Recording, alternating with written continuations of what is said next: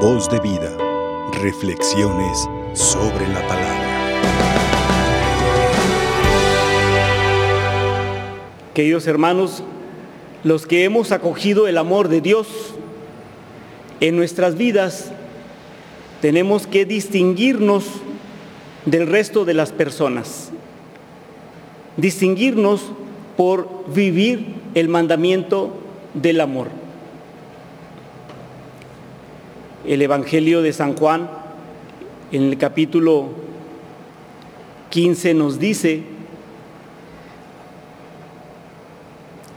por esto se distinguirán que son mis discípulos, en que se aman los unos a los otros como yo los he amado. Vivir en el amor es un estilo de vida que no es, no se trata de vivir de simples apariencias, de buscar aplausos o reconocimientos, sino es vivir con una profunda convicción personal de que actuamos, nos movemos, existimos porque fuimos creados a imagen y semejanza de Dios. Dios que infunde en nosotros el espíritu, su espíritu de amor. Y con ese espíritu de amor nos vivifica para que nosotros también vivifiquemos a los demás.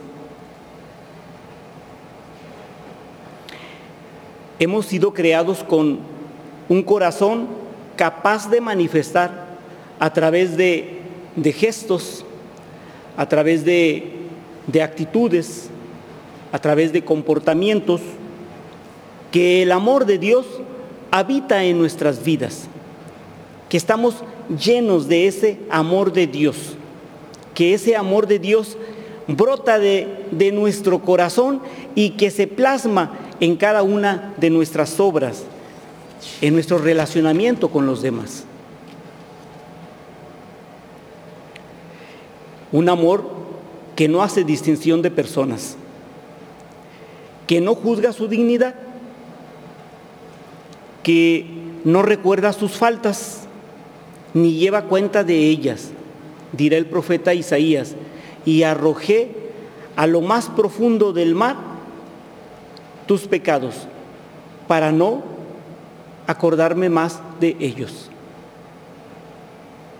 Se trata de un amor que no busca ser retribuido, que no da esperar recibir algo a cambio. Ama porque es amor. Ese amor tan grande nos hace ser hijos de Dios. Dirá San Juan, y de verdad lo somos. Dice que la palabra vino a los suyos y los suyos no la recibieron, pero a los que lo recibieron, a los que lo acogen, a los que lo reciben en su corazón, les dio el poder de ser hijos de Dios. Qué maravilla. En el momento en el que nosotros acogemos la palabra de Dios en nuestras vidas, estamos recibiendo la gracia divina, el ser hijos de Dios capaces de amar con la misma intensidad con que fuimos amados, con que somos amados. Ser hijos de Dios es vivir creciendo en el amor. Dice el salmo que estábamos proclamando, te alabaré con sincero corazón cuando haya aprendido tus justos mandamientos. Entonces se trata de ir aprendiendo a hacer el bien. Es decir, es ir aprendiendo a amar.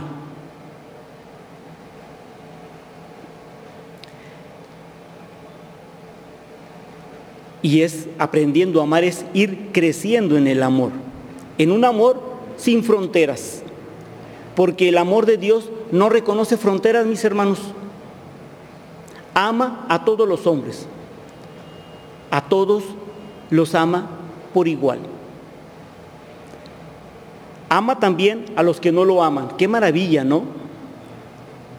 Que hasta aquellos que dicen no creer en Dios son amados por Dios.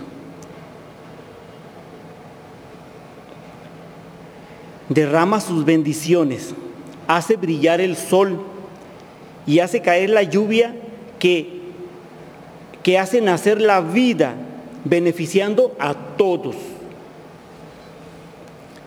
Jesús nos enseña que cuando, que cuando nosotros dejamos de amar a alguien, estamos recusando a amar a alguien que ama a Dios. Entonces nuestro enemigo es amado por Dios. Aquel que nos molesta, aquel que nos incomoda, aquel que no nos cae bien, es amado por Dios. Ese que a veces no quisiéramos que ni que se nos atravesara enfrente, es un hijo para Dios. Dios es el principio de todo amor sin fronteras.